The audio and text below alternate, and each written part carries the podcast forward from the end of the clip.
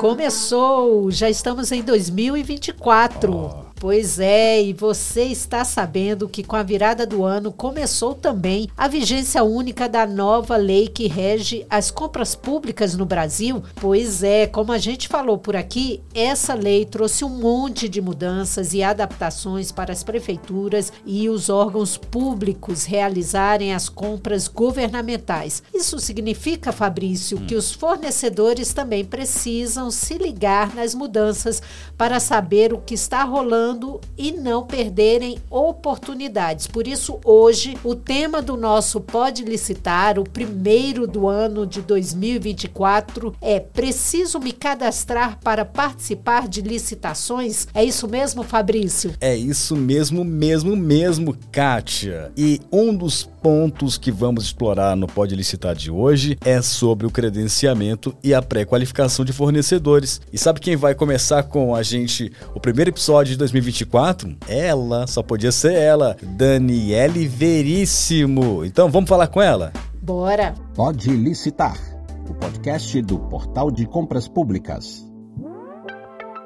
Dani, seja bem-vinda. Feliz 2024. Tudo bem, pessoal? Fabrício, Kátia, feliz 2024. É muito bom estar aqui com vocês para estrear esse novo ano, né? E ajudar todo mundo aí com essa vigência única da nova lei de licitação. E vamos começar deixando claro para o nosso ouvinte: acabou realmente a lei 8666 no dia 30 de dezembro de 2023? Agora só temos a nova lei de licitações, a 14.133, Dani? Pois é, né? Essa 8666 que estava assombrando aí a gente, né? Era para ser prorrogada, foi prorrogada por mais tempo. A gente também tinha o RDC, a lei do pregão, né, que também durou aí por mais um tempo. E todo mundo se pergunta, né, ainda pode usar? Como é que ficou essa prorrogação? E os contratos que foram realizados, como é que eles vão ficar? E depois de um ano bem movimentado, que foi 2023, envolvendo né, essas normativas que regem essas compras públicas no nosso país, 2024 começou com a revogação realmente da 8666, do RDC e da lei do pregão, tá? É obrigatório e é exclusivo que se utilize, a partir desse ano, a nova lei de licitações. Não vamos mais falar nova lei de licitações, né? Vamos falar da lei de licitações agora e contratos, que é a 14133. Então, os órgãos públicos, a administração pública agora vai ter que utilizar exclusivamente a 14133, certo? Há poucos dias, né, aí do início desse ano, hoje é dia 9 de 1, né, então poucos dias da aplicação única aí de um novo marco legal previsto agora. A gente vai ter que utilizar ela. Porém, a gente ainda tem aí os contratos que foram realizados, tá? As licitações que estão ainda sendo realizadas pela 8666. Para deixar bem claro o que, que aconteceu. É, nós tivemos um projeto de lei o ano passado, que foi o projeto de lei 3.954, que foi transformado em lei tá? o, ano, o ano passado. E o que, que ele falou? Que o edital, caso a administração pública quisesse utilizar a 8666, ela podia publicar editais até o dia 29 de dezembro de 2023. Então, os órgãos, as câmaras, as prefeituras poderiam publicar editais até o dia 29 de dezembro. Então, antes, um pouquinho antes, né, do ano novo, teve muito órgão aí que conseguiu publicar editais tá, até o dia 29 de dezembro. Isso quer dizer que ainda vai ter, prefeitura ainda vai ter órgão que vai realizar a licitação por meio da antiga lei. Então, vamos ainda ter licitações que estarão aí acontecendo por meio da 8666 e, obviamente, contratos que serão assinados de acordo com a antiga lei. Porém, se as prefeituras, a partir de hoje, forem publicar licitações, terão que ser publicados esses editais por meio da 14, é, 14133, certo? Então, novas licitações, novos contratos serão a partir da nova lei. Então, fiquem aí de olho, tudo que vocês forem realizar de novo será feito a partir da 14133. E tudo da 8666 deixa de existir, certo? Legal. Agora, e como ficam os contratos feitos com base na Lei 8666? Tem uma data para eles terminarem? Como é que fica isso? Exato. É, como a gente falou, né, esses contratos né, que foram realizados na 8666, para que eles sejam, né, é, no caso lá 14133, no artigo 190, ele traçou até uma linha temporal que foi bem clara quando ele marcou essa incidência do antigo regime para o novo marco legal das licitações. Então, ele prevê, né, o contrato cujo instrumento tenha sido assinado antes da entrada em vigor da lei continuará a ser regido de acordo com as regras previstas na, na legislação revogada. O que é que isso quer dizer? Vamos falar bem simples. Se meu contrato foi assinado na 8666 e tinha previsão de renovação contratual, né, de prorrogação contratual, eu vou poder renovar de acordo com a 8666. Por que, Dani? Eu não posso renovar de acordo com a 1433? Porque eu não posso ter combinação de legislação, tá? Eu não posso pegar uma lei e combinar com a outra e ficar duas leis no mesmo contrato. Se eu assinei o meu contrato de acordo com a 8666, e lá nesse meu edital tinha previsão de prorrogação contratual, de renovação contratual, então quando chegar no dia de renovar, eu posso renovar de acordo com a lei que estava prevista. Então vamos dizer que eu e o Fabrício aí, nós fizemos o contrato e lá no dia é, 2 de março vai ter uma prorrogação do contrato. No dia 2 de março, a gente vai renovar esse contrato, se for de interesse, de acordo com a 8666, tá? Agora, se chegar dia 2 de março e não tinha previsão de renovação contratual, e a gente quiser refazer um contrato ou refazer essa licitação, aí a gente vai refazer de acordo com a nova lei de licitações, porque a 8666 já não existe mais, certo? Então, é possível ter, né, no caso, uma prorrogação de contrato, uma renovação contratual, se no edital daquela licitação previa esse tipo de renovação, de acordo com a legislação que o contrato foi assinado. Lembrando que eu não posso fazer combinação de leis, tá? Eu só posso fazer de acordo com o que o meu edital estava prevendo. Se o edital previa 8666, eu vou fazer de acordo com a 8666. Se não tinha previsão de renovação contratual, então, no dia que o contrato perder a sua vigência, ele vai morrer ali, tá? E aí eu só vou poder fazer uma nova licitação. Entendi. Agora, Dani, qual a diferença entre credenciamento e pré-qualificação de fornecedores? O que os fornecedores devem estar atentos quanto a isso? É uma ótima pergunta que gera muita dúvida hoje com a nova lei, né? A nova lei ela trouxe ali no artigo, nos artigos, no artigo 78, né, o rol de procedimentos auxiliares. Dentre esses procedimentos auxiliares, né, dos cinco procedimentos, nós temos dois, que é o credenciamento e a pré-qualificação. E eles são bem parecidos, tá? Então, nesse rol né, de procedimentos auxiliares, a gente tem uma demanda por uma boa contratação. Procedimento auxiliar, para a gente deixar assim bem simples, são ferramentas para instrumentalização dos ritos, né, que visam ali selecionar uma proposta para contratar, né, ali, e seja ele por licitação ou por uma via direta, tá? Dois desses procedimentos, como a gente falou agora, é, ganharão mais destaque, que são o credenciamento e a pré-qualificação. Embora eles sejam utilizados como uns objetivos diferentes, né, onde no credenciamento já exista né, e já existia o ânimo da pretensão contratual dos que atendem aos requisitos para tal ali é, é, objetivo, e na pré-qualificação só existe apenas uma seleção prévia né, daqueles visitantes, ou até de bens e serviços, ambos são procedimentos mais eficazes que podem aumentar a certeza e eficiência de um futuro contrato. O credenciamento ele envolve uma espécie de cadastro de prestadores de serviços ou de fornecedores. Né? O credenciamento é um ato pelo qual é, o sujeito ele obtém a inscrição de seu nome no referido cadastro, tá? E nas situações de ausência de competição, em que o credenciamento ele vai ser adequado. Ou seja, os credenciados que estão participando ali, eles não vão competir entre si, porque eles vão estar, nesse caso, é, eles não realizam uma licitação.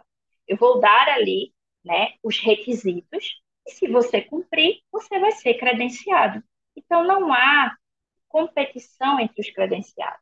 Se eu quero pessoas ali que cumpram aqueles requisitos, todos vão ser credenciados, tá? Então, eu tenho exemplos, diversos exemplos de credenciamento. Eu tenho clínicas de exames de sangue, que se cumprirem aqueles requisitos, elas vão ser credenciadas. Eu tenho o próprio DETRAN, que seleciona clínicas de psicologia, clínicas de oftalmologia, que vão ali prestar aquele serviço de credenciamento, tá? E a gente está diante, né, de situações ali de inexigibilidade. O credenciamento hoje, ele vai funcionar tanto como procedimento auxiliar, quanto um caso de inexigibilidade na nova lei, tá? E vai depender, obviamente, de um regulamento próprio, certo? Joia, Dânia. Agora sim, o que é e como funciona então o procedimento auxiliar do registro cadastral que está previsto na Lei 14.133 e assim, é, ela realmente traz alguma vantagem para os fornecedores, Dani? Perfeito. O registro cadastral é uma das previsões mais especiais que a gente tem na nova lei. Nós já temos, basicamente, um protótipo desse tipo de registro cadastral, que é o SICAP, né? que a gente conhece bem, que possui todos os dados dos fornecedores. Esse SICAF ele é utilizado muito para as habilitações. Né? É, o órgão e a entidade da administração pública de cada ente federativo, ele institui o seu registro cadastral e essa funcionalidade vai ser implantada em modo unificado e vai estar disponível para todos os órgãos e entidades de todos os entes federativos no Portal Nacional de Contratações Públicas. Então, o PNCP, que é né, do órgão é, federal, né, que já é presente aí, se vocês acessarem pncp.gov.br, né, ele vai possuir um campo para o registro cadastral. O registro cadastral também é um procedimento auxiliar. E como é que ele vai funcionar? É como se os fornecedores possuíssem um, vamos dizer assim, a grosso modo, um CPF, que você vai entrar no PNCP, vai colocar ali os dados dos fornecedores e vai sair tudo sobre esse fornecedor. Se ele tem ali né, o número do CNPJ dele, quem é o responsável daquele CNPJ, qual é o CPF daquele representante, se ele tem presidente dessa empresa, se ele está cumprindo é, é, contratos, se ele está cumprindo algum tipo de multa, né, de alguma sanção grave, se ele realmente pode realizar licitações, se ele está deixando de cumprir algum contrato, se ele foi penalizado ou não, tá? Se ele é daquele ramo de fornecimento, então, uma vez que vai ser instituído esse sistema de registro cadastral unificado, é, os procedimentos que forem envolvidos na instituição, manutenção, atualização desse registro, vai ser muito significativo, né? Outra novidade que a 14133 diz respeito a essa possibilidade é que a administração vai poder realizar licitação restrita a fornecedores cadastrados nesse tipo de registro cadastral. Então, quando eu atender a esses critérios, esses critérios como fornecedor, condições, limites estabelecidos em regulamento, né? uma ampla publicidade, procedimentos para cadastramento, eu vou poder, como administração pública, realizar licitações restritas. Isso quer dizer o quê? Que no edital desse órgão da administração pública, dessa prefeitura, vai estar lá dizendo participarão desta licitações fornecedores com registro cadastral unificado ativo. Então, os fornecedores já estarão com seu registro cadastral unificado ativo, tá? O período e o prazo para esse registro cadastral vai ter uma duração máxima de um ano, então eu me registro uma única vez e vou possuir aquele registro por no máximo um ano ativo, tá? Então eu vou poder ficar participando de licitação ali sem precisar ficar me registrando toda vez. Eu me registro uma única vez e ele vai ter a duração de até um ano, tá? Então, eu vou poder ficar né, participando das licitações com aquele mesmo registro cadastral. E aí, quem não tiver o registro cadastral ativo, vai lá, se registra e pode participar. Não vai ter registro cadastral positivo ou negativo, tá? Eu vou ter apenas que me registrar, certo? Então, eu vou lá e me registro. Então, todo mundo vai poder conhecer quem é aquele fornecedor, tá? Ah, Dani, mas eu vou poder, vamos dizer assim, enganar a administração pública, né? Vou poder abrir outro registro cadastral. Isso aí não vai ser possível, porque mesmo que eu feche uma empresa e abra outra, o meu CPF vai estar vinculado àquela empresa. Então, eu não tenho como realmente burlar aquele tipo de sistema de registro cadastral. Então, a gente vai esperar muita novidade desse sistema. Ele vai ter, ele tem né, muita expectativa que realmente vai dar certo, vai ter uma unificação de dados e vai ajudar muito a administração pública a conhecer esses fornecedores e tem muita publicidade e principalmente transparência de dados para que todas as licitações aí dê certo e não haja né, nenhum problema aí com os dados, né, e principalmente aqueles problemas que a gente tem durante as licitações. Pois é, e é verdade que a nova lei permite que a administração pública possa realizar licitação restrita somente a fornecedores cadastrados? Exatamente. É, essa é outra novidade que a gente tem prevista na 1433, que tem essa possibilidade da administração pública é, realizar licitação restrita a fornecedores cadastrados, tá? Tem que ser atendidos critérios, condições e limites estabelecidos em regulamento. Quando a gente encontra esse tipo de palavra, vamos dizer assim, de passagem na lei, né, atendidos e estabelecidos em regulamento, é porque a administração pública precisa regulamentar, tá? Então, realmente a gente precisa saber como vai ser esse tipo de regulamento, certo? E precisa de uma ampla publicidade desses tipos de procedimento para cadastramento, certo?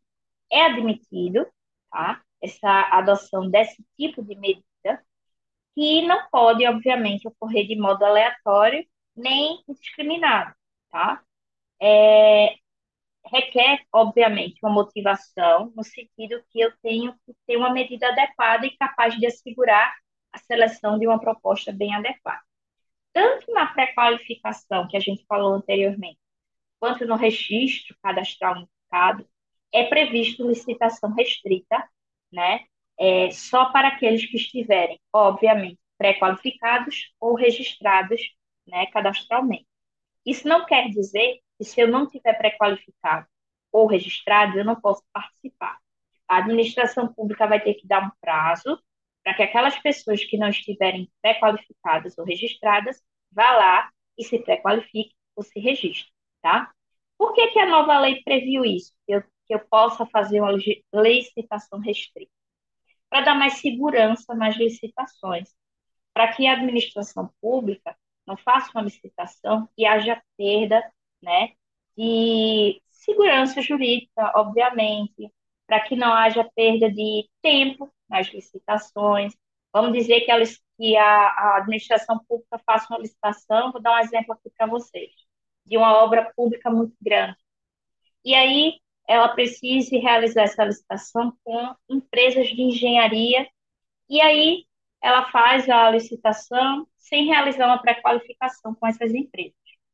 Vamos dizer que ela seleciona o primeiro colocado e quando ela vai fazer ali a habilitação técnica, aquela empresa não tenha a habilitação técnica necessária. E aí ela chama o segundo colocado, o segundo colocado também não tem, o terceiro também não tem, o quarto, o quinto. Aí você vê que ela perdeu muito tempo e ela poderia ter feito isso com a pré-qualificação. Ela poderia pré-qualificar tecnicamente as empresas e só participaria da licitação as empresas pré-qualificadas tecnicamente. Isso ajudaria a licitação a não perder tempo, só participaria da licitação, nesse caso, licitação restrita, a quem tivesse pré-qualificado tecnicamente. Então, a licitação correria muito mais rápido, só para os pré-selecionados e, obviamente, teria uma rapidez, uma agilidade muito maior. Dessa forma, ela motivou porque ela precisaria motivar, né? Então, requer motivação, no sentido de que é uma medida adequada, capaz de assegurar a seleção da proposta mais vantajosa. Então, conforme o artigo 11, inciso 1, ela trouxe a motivação adequada. Eu falei que a licitação seria restrita, dessa forma, obedecendo ao artigo 11, inciso 1. Trouxe a motivação adequada, porque não perdi tempo, tendo que desqualificar várias empresas pelo motivo delas não terem a habilitação técnica adequada, tá? Então, dessa forma, eu fiz uma licitação de forma correta e não perdi tempo. Bom, e agora aquela hora que a gente gosta muito aqui no Pode Licitar aqui é quando o nosso ouvinte, Kátia, participa aqui do nosso programa, né? É isso aí, é enviando perguntas, né, isso. né, dúvidas. É. E a gente aqui para esclarecer. Verdade. E o, e o, legal é que quando eles mandam as suas perguntas, não só ajuda quem mandou, mas quem está ouvindo também, que muitas vezes são bem parecidas as dúvidas, né? E quem isso. quiser mandar alguma pergunta, pode mandar pro imprensa, e-mail, né? imprensa de compraspublicas.com.br. Então, Dani, nós recebemos aqui uma mensagem de empresário e ouvinte assíduo aqui do Pode Licitar, querendo entender um ponto que também é importante em relação à nova lei de licitações. O nome do nosso ouvinte é Daniel Boaventura, ele é de Caçapava, no interior de São Paulo. Ele pergunta o seguinte: o que a nova lei 14.133 é, traz de novidades sobre a ordem cronológica de pagamento aos fornecedores. Oi, Daniel, tudo bom? Sua pergunta é muito importante, né? Um dos objetivos mais importantes, né, ao ser instituída aí a ordem cronológica de pagamento de fornecedores, tanto na antiga lei, a 8666, quanto na nova lei, a 1433, foi o de reprimir ao máximo a ocorrência de desvios e fraudes nas relações contratuais entre a administração pública e o particular, tá? A nova lei ela vai garantir que os pagamentos não sejam aí, né, é, postergados, colocados aí tanto tempo, injustificadamente, tá?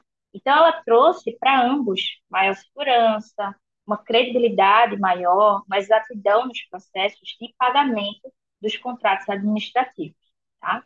Então, quando começou a vigorar Lá em dezembro de 2022, a Instrução Normativa 77, tá? ela regulou a ordem cronológica de pagamentos da União e aumentou a transparência e a confiança dos fornecedores. Então, lá em dezembro de 2022, a IN 77 ela regulamentou esse procedimento administrativo e é, traz essa operação e o controle da ordem cronológica de pagamentos, tanto dos bens e dos serviços na administração pública, certo? Essa norma, quando ela foi publicada, né, ela trouxe até, assim, uma surpresa, né, porque, geralmente, quando a gente via ali as regulamentações da nova lei, a gente não esperava que essa seria regulamentada tão rápido, porque, obviamente, na 8666 a gente não tinha essa exatidão de, de ordem cronológica, tá? Então, quando ela regulamentou esse pagamento das obrigações relativas ao fornecimento de bens, locação, prestação de serviço, realização de obras, então, tudo ali no artigo 141 da nova lei, certo? Essa ordem cronológica de pagamento, ela vai aprimorar os instrumentos de gestão e controle, né, é, realizados pela União, de forma que vai aumentar essa transparência e essa confiança dos fornecedores dos procedimentos licitatórios, certo?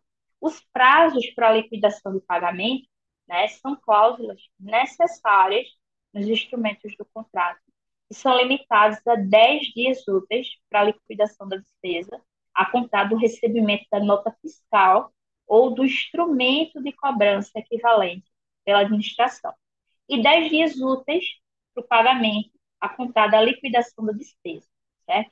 Essa instrução normativa, ela fixa também cautelas adicionais, como a necessidade de demonstração do adimplemento da prestação contratual, cumprimento das demais exigências legais e contratuais exigíveis, tá? E ainda regularidade trabalhista dos empregados da contratada nos casos de contrato de prestação de serviços com regime de dedicação exclusiva de mão de obra. É claro né, que eu não posso trazer aqui toda a instrução normativa 77, mas ela traz aí realmente a ordem cronológica de pagamento. Então, ela traz ali os bens, os serviços, tá? obra, tudo direitinho em forma tabelada. Então, se você aí for responsável dessa área de pagamento, coloca essa instrução normativa 77, né, debaixo do travesseiro, literalmente, porque ela realmente traz ponto a ponto que deve ser colocado nos contratos. Não esqueçam que o contrato de licitação tem que ter essa cláusula de pagamento, né? Não deixem de colocar, porque isso aí pode gerar problemas para a administração pública, caso ela não seja colocada, tá? Então, essa é uma instrução normativa muito importante e, se não for cumprida, pode ser causa de sanção, tá certo? Então, não deixem de ler aí Instrução Normativa 77 de 7 de novembro de 2022. Excelente, Dani. Começamos o ano muito bem. Obrigada por mais esse papo e por compartilhar esses conhecimentos tão importantes aqui com os nossos ouvintes. Valeu demais, Dani. Eu que agradeço. Quando vocês precisarem aí, tirar dúvida, falar do nosso tema né, preferido, que é a licitação, podem me chamar, eu vou estar disponível sempre.